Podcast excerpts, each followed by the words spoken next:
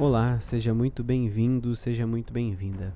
Eu sou o Gian, psicólogo, e esse é o Antinatural, um podcast onde você aprende a combater todas as tendências negativas que você tem, que todos os seres humanos têm, tendências cerebrais, tendências do corpo, tendências da mente, e a superar tudo isso e a criar uma nova realidade comportamental e mental para você. E avisando você que nos seguir aqui, agora a gente vai voltar a colocar os episódios aqui.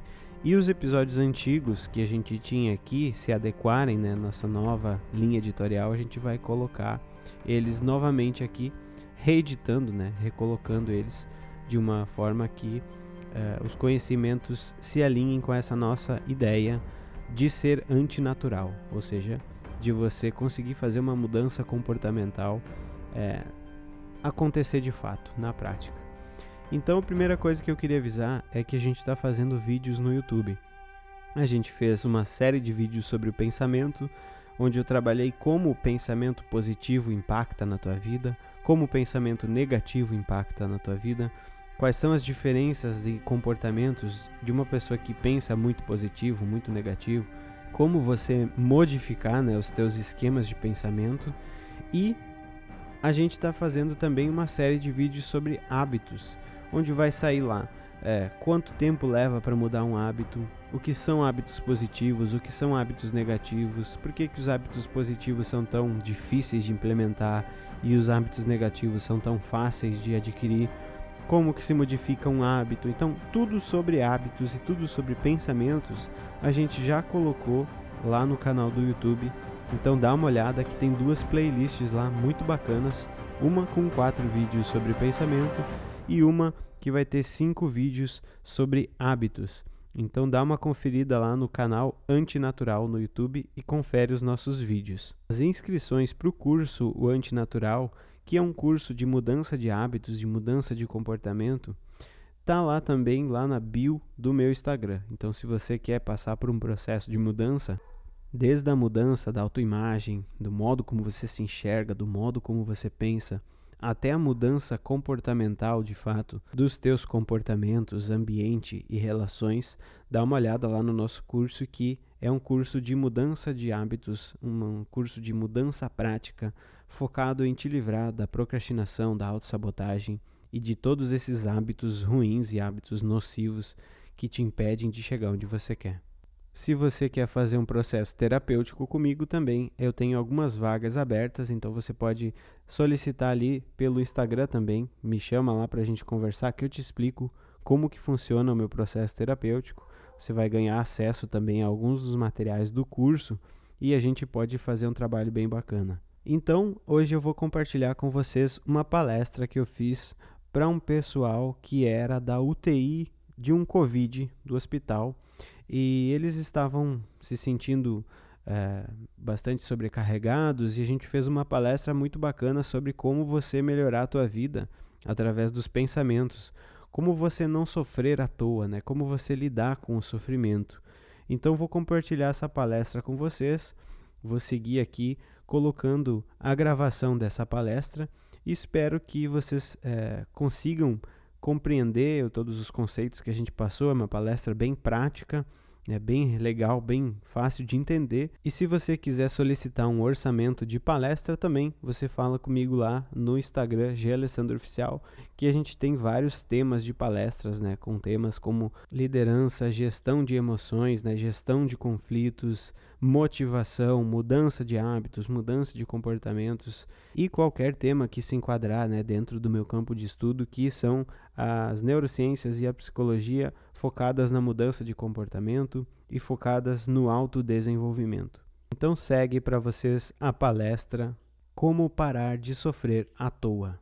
É, o que, que a gente pode fazer para melhorar nossa vida mental, né?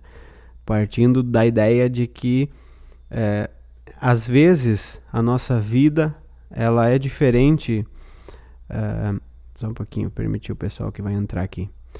Às vezes a nossa vida mental é diferente da vida real, né? Às vezes acontece algum fato é, e a gente não lida bem com esse fato. Às vezes acontece um problema e a gente não lida bem com esse problema dentro da nossa mente.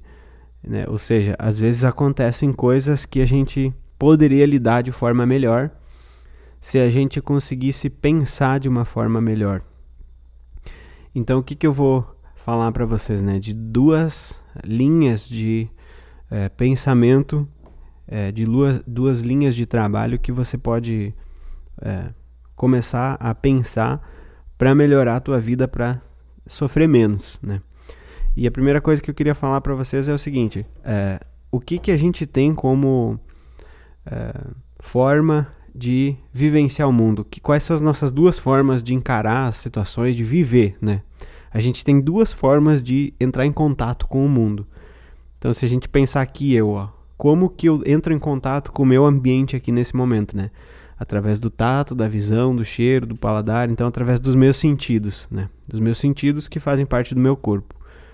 Só que eu tenho outra forma de interação com a realidade, com o mundo, que é a minha mente, a forma como eu penso.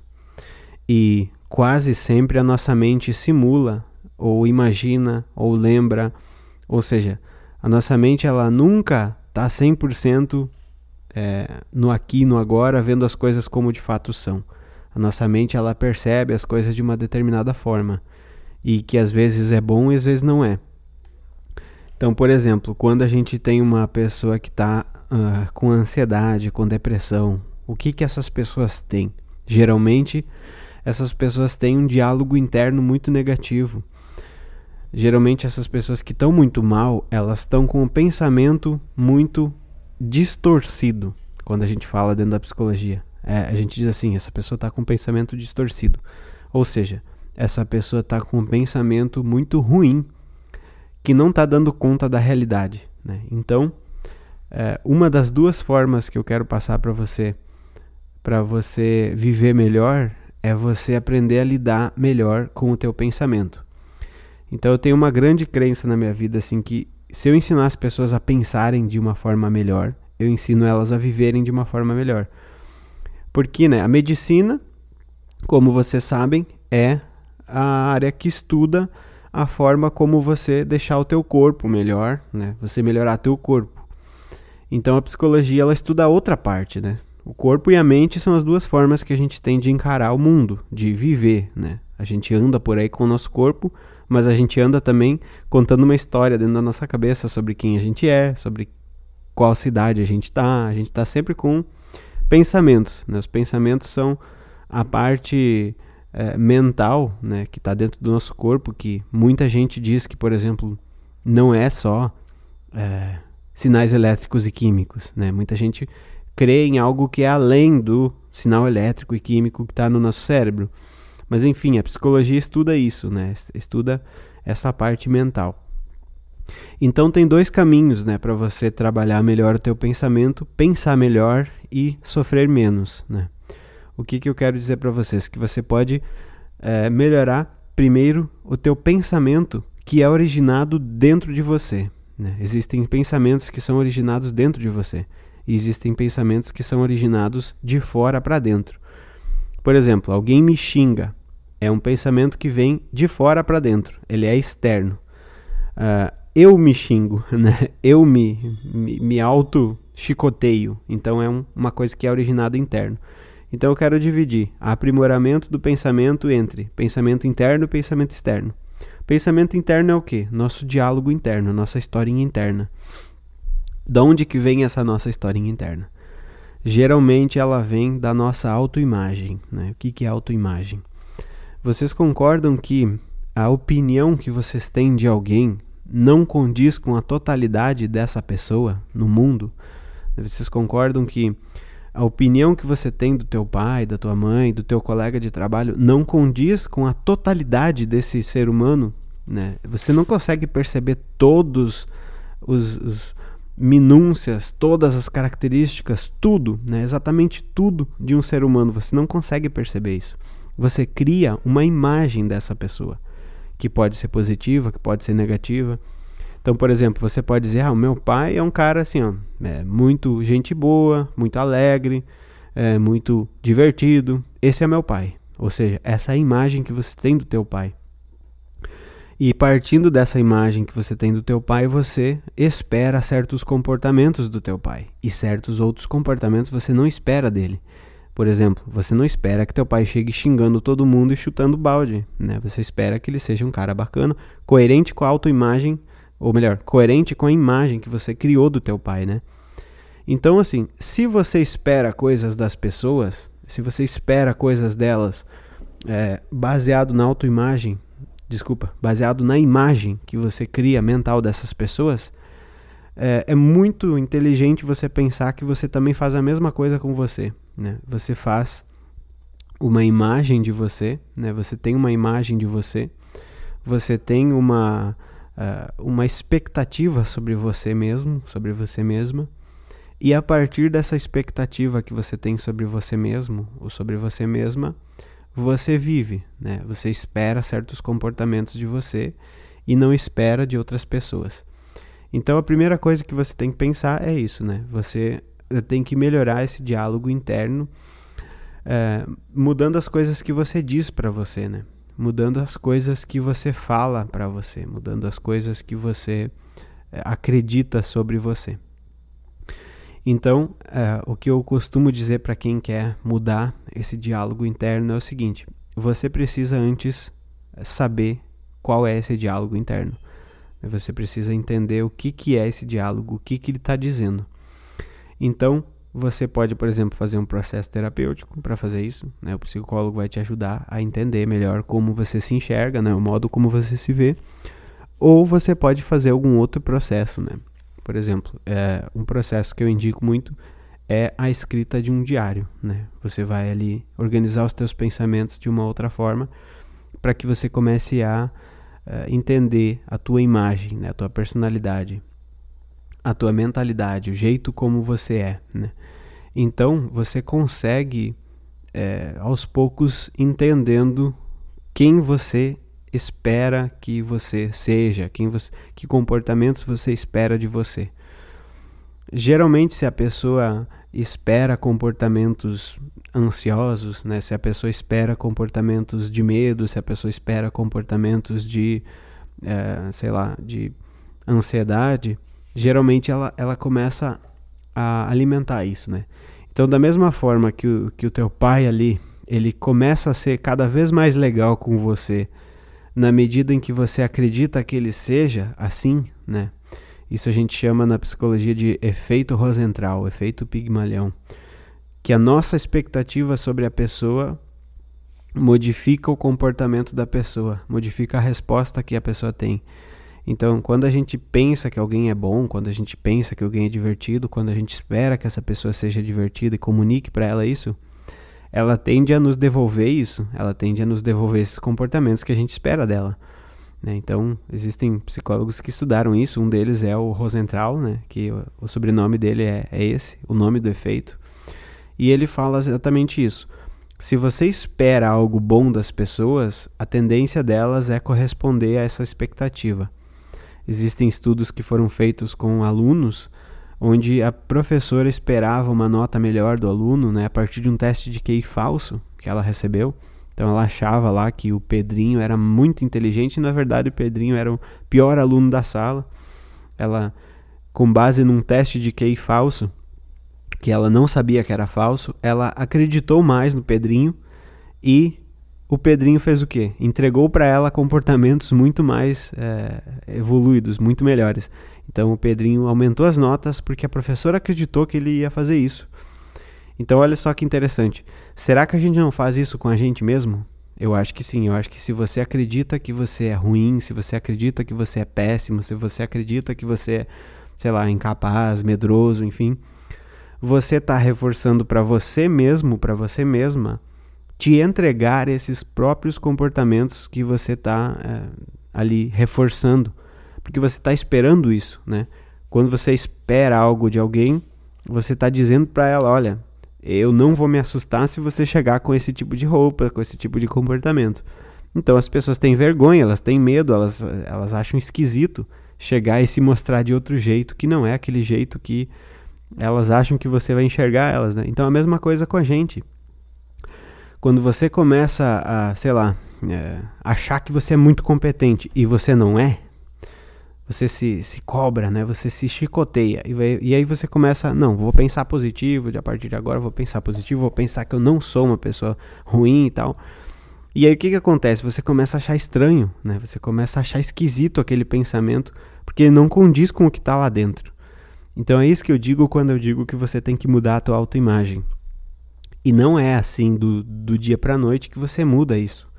Né? Não é a partir de um passe de mágica que você vai dizer: a partir de hoje eu não tenho medo, nem ansiedade e não sofro né, por problemas que não, tenho controle, sei lá. Você tem que fazer isso ao longo de um processo, né? Então você tem que começar a pensar e olhar para você mesma, para você mesmo, como se você fosse outra pessoa, assim. É, começar a ouvir o teu diálogo interno, sabe? começar a ouvir ele e, se for possível, anotar o que você estava pensando, porque quando você começa a escrever aquela coisa que você estava falando, você começa a registrar, né? Porque a gente nunca registra na memória as vezes que a gente se chicoteia e fala mal da gente para a gente mesmo. A gente só registra aquilo que a gente confirma que a gente é bom, né? O nosso ego gosta disso. É uma defesa psicológica isso, né? Então, é, o que, que eu digo? Para você começar a se ouvir, né, ouve esse diálogo interno que você está né, sempre fazendo com você mesma e começa a pensar e, e pensa o seguinte: se eu dissesse isso que eu digo para mim sempre, para minha melhor amiga, para o meu melhor amigo, ele continuaria ainda sendo meu melhor amigo, minha melhor amiga? Provavelmente não, né? Provavelmente você fala coisas muito piores para você do que você fala para os outros, né? E isso não faz muito sentido, né? Isso é uma, uma coisa que acontece de uma maneira natural, porque a gente não é educado emocionalmente, né? Na escola e tudo mais, a gente não aprende. Eu acho que a psicologia deveria ser ensinada, né? as ferramentas, as técnicas da psicologia deveriam ser ensinadas, por exemplo, na escola, né? As pessoas deveriam aprender esses conceitos básicos, né? Assim, autoimagem. O que, que é uma autoimagem, né? Você sair perguntando na rua para as pessoas, elas podem nem saber o que, que isso significa. E seria a mesma coisa que dizer assim para as pessoas: Você sabe o que, que é peso? E a pessoa diz: Não, não sei o que, que é peso. Sabe? Eu acho bem. É, é bem preocupante que a gente não saiba disso, por isso que eu estou falando para vocês. Então, seria equivalente às pessoas dizerem: Não, eu não sei o que, é peso. Ah, ah, você vai na balança, se pesa e você ah, entende qual é o teu peso. Ah, tá, entendi. Então, a nossa autoimagem é a mesma coisa, né? Nossa autoimagem é o nosso estado interno mental, né? E ele pode estar tá regulado ou desregulado, né? Então, você começa a ouvir isso como se fosse uma pessoa é, que está ouvindo isso de outra pessoa, né? Você começa a se tirar desse diálogo interno, se perceber fora dele, né? Uma das formas é fazendo um diário escrito. Outra forma é você é, se imaginar, né? Uma, uma técnica interessante é também assim, ó, você quando você vê que começa a conversar com você muito, né? E se falar coisas, você começa a imaginar é, você sentado, sentada num sofá, lá longe assim e começa a imaginar que você está falando para aquela pessoa ali, que no caso é você. Começa a se imaginar assim, fora de você e falando para você as coisas. Você vai ver que você vai começar a se sentir mal, né, de falar aquelas coisas que você estava falando. Então é, é, muito curioso isso, né? Uma vez eu vi uma história de um psicólogo que contou que aplicou isso com uma paciente e ele disse assim para a paciente: "Me fala agora o que que você sempre fala para você mas fala para mim como se eu fosse você. Né? Imagina que eu sou você e me fala. E aí ela começou a falar para ele, né? Ah, ela começou a falar assim para ele: Você é uma gorda, você é uma incompetente. Não sei o que, que ela tava falando, mas é, era. Eu lembro desses dois termos só, né? E aí o que, que aconteceu? Ela começou a chorar no meio da fala, né? Ela começou a chorar no meio da fala porque ela se deu conta exatamente disso que ela estava falando coisas para ela que ela não falaria para alguém, né? Que ela não falaria para outra pessoa. E aí ela começou a ver, nossa, olha como eu tô me tratando, né? Olha como eu tô é, falando comigo mesma. Então é isso que eu quero dizer quando você é, precisa entender o que, que você anda falando para você, né? entender o que, que você anda contando para você, que histórias você anda contando para você. E você pode fazer isso de várias formas, né? Conversar sobre isso com as pessoas, anotar, né? A melhor forma que eu conheço é essa, anotar, né? escrever, manter um diário dos seus pensamentos. É, também fazer um processo terapêutico e também fazer esse processo de imaginação, de se colocar de fora da situação. Né? Tem um estudo, inclusive, que diz que quando as pessoas pensam sobre elas mesmas em terceira pessoa, diminuem a atividade ansiogênica, né, de estresse, de ansiedade, diminuem a atividade da amígdala, que é o centro emocional do medo. Então essas pessoas começam a se ver de fora, se imaginar de fora, conversar consigo mesmas como se fossem outra pessoa. É um exercício mental interessante, né? Porque você começa a, a sair de dentro do problema, né? Quando eu estou aqui é, sentindo raiva, é como se eu estivesse entrando dentro dessa xícara, né? Eu, eu sou a raiva, eu me torno a raiva. Eu não consigo viver fora da raiva naquele momento, porque eu tô dentro dele, é, uma totalidade do meu ser está ali dentro, né? Então é isso que acontece. E aí quando você começa a fazer esses processos que eu passei para vocês, né? Anotar, conversar com as pessoas, fazer um processo terapêutico ou se imaginar em terceira pessoa vendo você fora ou falando com você, você começa a sair disso. Você começa a ver alguém com raiva, a ouvir alguém com raiva, a perceber alguém com raiva. Então, é um processo externo, né? Você vê alguém com raiva. Você não está dentro da raiva, não está vivenciando aquilo. Então, essa é a primeira forma, né? É, lembrem disso só. Você tem uma autoimagem. Você tem uma, uma história que você conta sobre quem é você. Essa pessoa que você espera que você seja ela pode ter coisas que são bem rudes e, e cruéis com você mesma, com você mesmo. Essa pessoa pode te maltratar é, tanto que outras pessoas nem se dariam conta. Né? Você pode ser pior com você mesma, com você mesmo, do que qualquer pessoa que você imagina.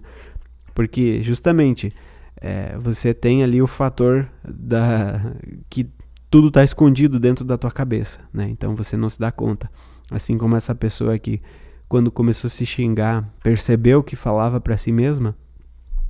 Quando você começar a fazer essas técnicas, você vai ver que os pensamentos ruins que você tem sobre você, eles são até recalcados para o inconsciente, assim, eles são até fugidos do inconsciente, eles não chegam nem a aparecer na tua consciência, porque o teu ego não quer, né? O teu ego não quer se dar conta que você faz isso com você.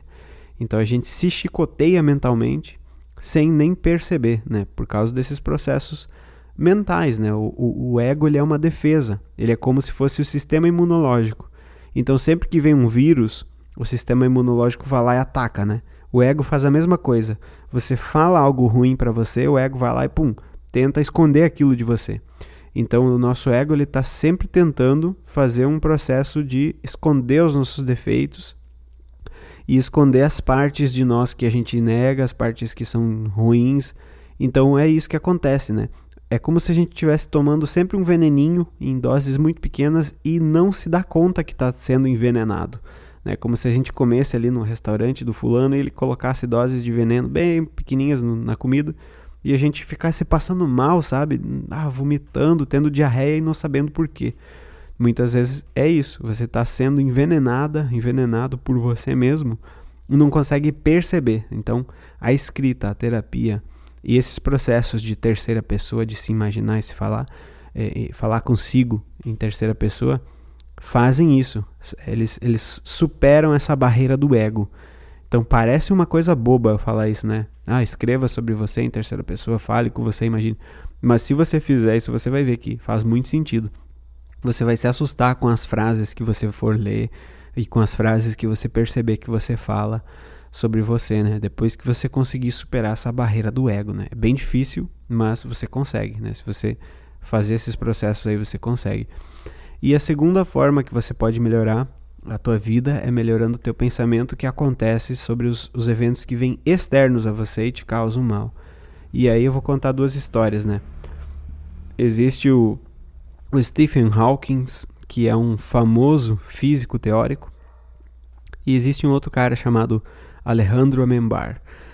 Tem dois filmes que falam desses dois caras. O filme do Stephen Hawking é A Teoria de Tudo e o filme do Alejandro Amenbar é a Mar Adentro. Então o que, que aconteceu? Esses dois caras sofreram a mesma situação. Eles ficaram com o movimento do corpo paralisado. Só que o Alejandro Amembar não conseguiu uh, lidar com a dor, não conseguiu enfrentar o sofrimento e ele sucumbiu. Né? Ele pediu para a enfermeira dele colocar veneno no suco e ele tomou. Então ele fez uma eutanásia né, própria nele mesmo, né? Ele fez uma, ele, ele se suicidou, né? Na verdade. Então o que, que aconteceu? Ele não conseguiu dar um sentido para aquela dificuldade que ele estava passando. Então ele resolveu que a vida dele não tinha mais sentido, razão, não tinha mais como. O Stephen Hawking sofreu a mesma coisa do que o Alejandro Membar sofreu, só que o Alejandro conseguia comer, falar, mexer o pescoço, mexer os olhos, né, sentir cheiros. Tá, o, o Stephen Hawking ele ficou completamente paralisado, ele não conseguia nem falar, né? Vocês sabem que ele fez uma máquina que pegava o movimento do olho dele, transformava em texto e processava em áudio. Então ele andava numa cadeira onde ele mexia só a mãozinha, assim, só o dedinho. Essa cadeira andava e a partir da, da, do olho dele, o movimento do olho captava o que ele queria falar. Ele escrevia com o olho e falava com uma voz eletrônica.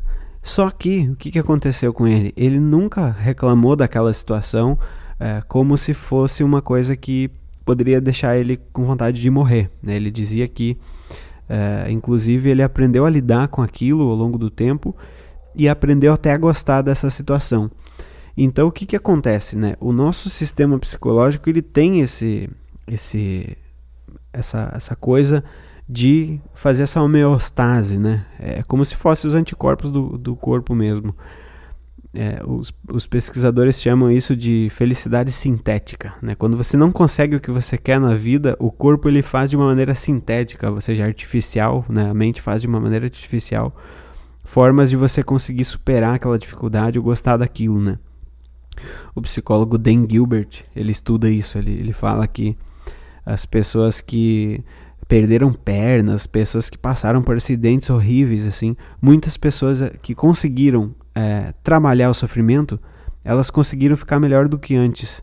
Elas falam às vezes que elas encontraram sentido para a vida.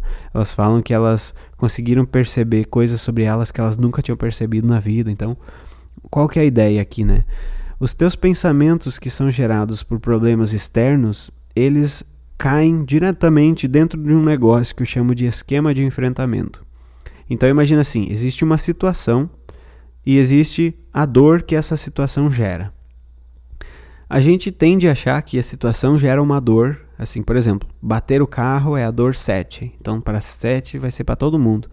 Mas não é assim. Às vezes uma pessoa vai bater o carro, não vai dar nem bola, e outra pessoa vai bater o carro e vai ficar, né, louca da vida né? vai ficar completamente transtornada.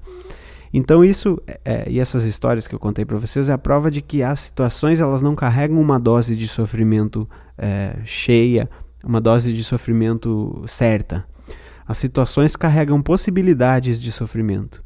E o nosso sistema de enfrentamento ele vem e pega essa situação e processa mentalmente ela. Então o que, que acontece quando você tem um sistema de enfrentamento ruim? Você pode fazer a dor primária se tornar uma dor secundária pior ainda. Ou seja, o cara perdeu a perna, não aceita isso de jeito nenhum e vive a vida reclamando disso. Né? Ele tem uma dor, que é tipo a dificuldade dessa perna que ele está faltando, né? que torna um pouco mais difícil ele fazer as coisas. Só que além disso, ele vai ter agora culpa, ressentimento, raiva. Né? Então ele, ele ainda tem a perna, né, com um problema e agora ele tem a raiva. Então ele tem a dor primária e a dor secundária. Né? Então isso que eu chamo de dor secundária.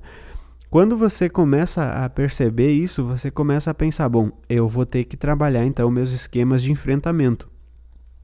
Porque senão as dores do mundo elas vão se tornar é, amplificadas por mim. Então olha que louco isso. Você pode aprender com algum sofrimento, com alguma dor, e tornar aquilo um subproduto assim para gerar fortalecimento, você pode pegar uma situação e se tornar forte em cima dela, ou seja, pegar a dor primária e quase que extinguir essa dor primária, se transformar isso num aprendizado ou numa missão, ou no caso do Stephen Hawking, né, ele falava que até era bom ele estar tá naquele, naquela cadeira porque só permitia que ele pensasse e tentasse desvendar o universo e essa era a missão dele, enfim. Então você pode pegar uma coisa que poderia ser um potencial de te deixar né, destruída, destruído, e você pega aquilo e transforma aquilo em algo bom. Ou você pode, através de um esquema de enfrentamento ruim, né, disfuncional, sofrer ainda mais do que você sofre, né? Pegar situações que já são ruins e torná-las piores ainda, né? Com o teu jeito teimoso de não, não lutar, né? não enfrentar, fugir do problema, reclamar, enfim, se colocar como vítima. Então é muito curioso, né? Como é, esse exemplo, assistam esses dois filmes que vocês vão ver de assim, de uma maneira literal, assim, vocês vão ver a posição dessas pessoas. É, e vocês vão ver como o Amembar ali, por uma série de razões, ele desistiu da vida. E vocês vão ver a posição dele, né? Ele está sempre reclamando no filme, ele está sempre dizendo que não tem jeito. Enfim, ele toma uma posição é, assim que não tem mais jeito mesmo, porque ele começa a se colocar como uma vítima das circunstâncias e ele começa a tirar totalmente o controle dele. Ele, ele joga totalmente o controle da vida dele para fora, assim. Ele diz não, aconteceu um negócio na minha vida, enfim, não, eu não consigo mais modificar, não consigo mais pensar, não consigo mais ter vontade, não consigo então ele se tira totalmente o, o controle quando ele joga a responsabilidade para fora, né? E o Stephen, o Stephen Hawking faz o contrário, né? Ele pega ali o apoio das pessoas que gostam dele, ele tem a, a mulher dele, tem os filhos e ele constrói uma vida, né? Ele era para ter morrido com 21 anos, eu acho, 25 anos, não sei. E ele, sei lá, foi até que quantos anos ali é considerado hoje uh, era considerado até morrer um dos gênios mais o maior gênio da humanidade ainda vivo, né? Quando ele era vivo, ele era considerado o maior gênio vivo. Agora ele é considerado um, um dos maiores gênios da humanidade que já pisaram na Terra. Então, olha só, ele poderia ter tido uma história muito triste, é, muito parecida com a do Amembar, né? Se ele não tivesse o quê? Aprimorado o pensamento dele, entendido como lidar com as dificuldades e ter transformado a principal dificuldade dele numa coisa que fortalecia ele, ao invés de uma coisa que minava o poder dele, ao invés de uma coisa que destruía ele. Então, é isso que eu quero dizer para vocês, né? O segredo para melhorar a tua vida é você pensar melhor. O segredo para você melhorar a tua vida é você aprimorar o teu pensamento. Aprimorar teu pensamento interno, né, sobre você, melhorar teu diálogo interno, perceber quando você fala coisas cruéis para você e parar de falar essas coisas cruéis para você, né? É, entender quando você se maltrata e parar de se maltratar, entender quando você está é, tendo é, uma expectativa negativa sobre você e aí melhorar essa expectativa negativa sobre você, né?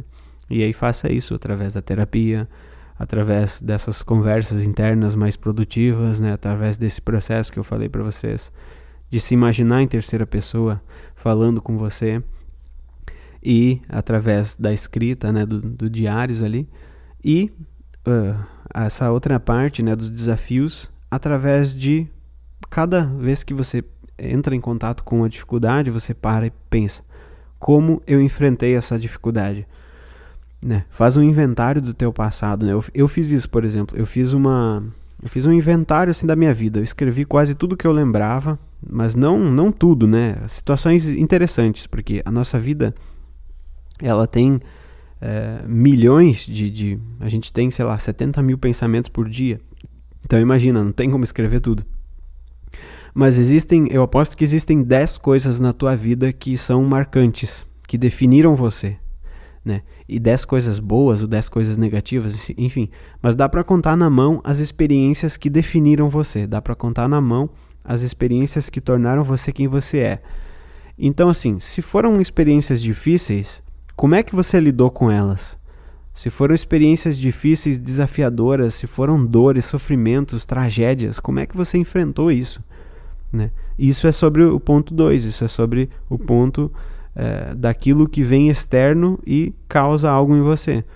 Né? Será que você está conseguindo lidar com as coisas que a vida traz para você de uma maneira positiva, de minimizar a dor primária e gerar uma, uma dor secundária menor ou até tornar essa dor algo com sentido, propósito, né? Será que você está conseguindo fazer o teu esquema de enfrentamento, que é o modo como você pensa, que é aquilo que é, medeia, que media, né? não sei como é que fala a palavra, mas faz a mediação entre a vida, né? a vida real, o mundo real, e o resultado da vida real com o teu pensamento, né? entre a resposta, o estímulo e a resposta, tem um processamento mental aí, né?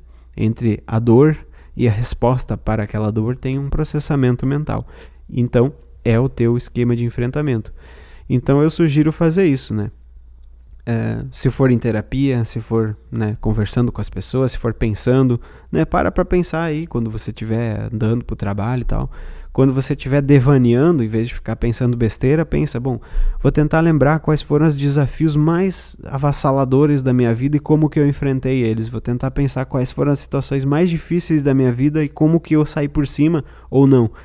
Né? Como que as situações mais difíceis da minha vida me derrubaram? Né? Eu faço isso direto, eu fico pensando, bom, como é que as situações da minha vida que foram difíceis me derrubaram? Não porque eu sou um masoquista e quero ficar pensando em coisa ruim do passado, porque eu não quero passar por isso de novo. Né? Eu não quero ser pego desprevenido de novo. Então, se uma vez eu deixei um amigo meu me trair, enfim, como é que eu não faço isso? Né? Se eu deixei um chefe meu, me... como que eu não faço isso? Né?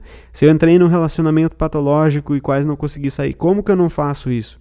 Então, assim, é, é interessante você pensar, né? Como que você se safou de, de coisas ruins através do teu pensamento e como que você piorou as situações através do teu pensamento. Porque aquilo que você fez e deu certo, se você sabe o que fez e por que deu certo, você replica.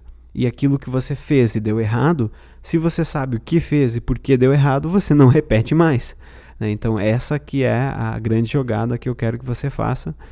Quando você tiver um tempo livre, em vez de pensar sobre qualquer outra coisa, em vez de ver TV, ver Netflix, uh, assista a tua própria história, né? Assista a tua própria história, estude a tua própria história e veja como que é o teu esquema de, de enfrentamento, né, das dificuldades. Será que você está conseguindo é, fazer limonada com os limões que a vida te dá, né? Aquela frase que o pessoal fala. Será que você está construindo, é, conseguindo fazer uma limonada com esses limões ou está jogando eles nos olhos, né, e lacrimejando, né, é, tirando ácido no olho, e, enfim. Essa que é a ideia, né? Você conseguir é, tornar aquilo que pode ser ruim em algo bom, ou se não pode ser tornado em algo bom, tem coisas que são terríveis mesmo e que não são coisas que podem ser romantizadas e dizer, não, como é que você vai dizer que isso é bom, já? Não, então tá, não é bom, tá? Mas como que eu posso enfrentar isso da melhor forma, pelo menos, né? Se não dá para ficar bom, dá para pelo menos sofrer um pouco menos. Então, é, essas são as coisas que eu queria passar para vocês, né? É, e assim, como fazer tudo isso, né? Você pode fazer com pensamento, né? Você pode fazer com papel ou com uma outra pessoa. Eu sugiro que, se você tem como pagar, se você acha interessante, faça uma terapia que o terapeuta, se for bom, vai te fazer entender tudo isso na prática. Se você não consegue, não quer, enfim, faça com o papel, né? E se você diz, putz, não, não sou de escrever, não gosto de papel, não tenho tempo, aí então faça só com a imaginação, fique pensando ali, né? Mas eu acho que das, uh, dessas, dessas uh, possibilidades, eu diria que só pensar é a pior, né? Porque é mais difícil, né? É mais difícil você se organizar só com o pensamento. É muito melhor com o papel e muito melhor ainda quando tiver alguém para ouvir você e né, conversar. Não precisa ser um terapeuta, também pode ser um amigo, né? Mas você escrever ou conversar sobre essas coisas vai te ajudar demais, assim. Então são dois temas aí para você é, se ocupar, né? Pensar sobre os teus processos de diálogo interno, sobre quem você acha que é, quem você percebe ser, né? Mudar a tua autoimagem e mudar os teus esquemas de enfrentamento para que você não sofra com coisas que você não precisaria estar tá sofrendo ou diminua o sofrimento, enfim. Então esses são uh, as dicas aí que eu tenho para vocês hoje. Então essa foi a palestra para vocês sobre como você é, trabalhar as questões do teu pensamento. Então, se você quer alguma solicitação de serviço pode ser psicoterapia ou palestra, ou se você quer participar dos nossos cursos, você encontra no gianalessandro.com ou você encontra lá no meu Instagram também. E comenta lá nos nossos vídeos do YouTube o que, que você está achando dos vídeos e os possíveis temas que você quer ver nos próximos vídeos ou aqui no podcast. Um grande abraço e a gente se vê no próximo episódio.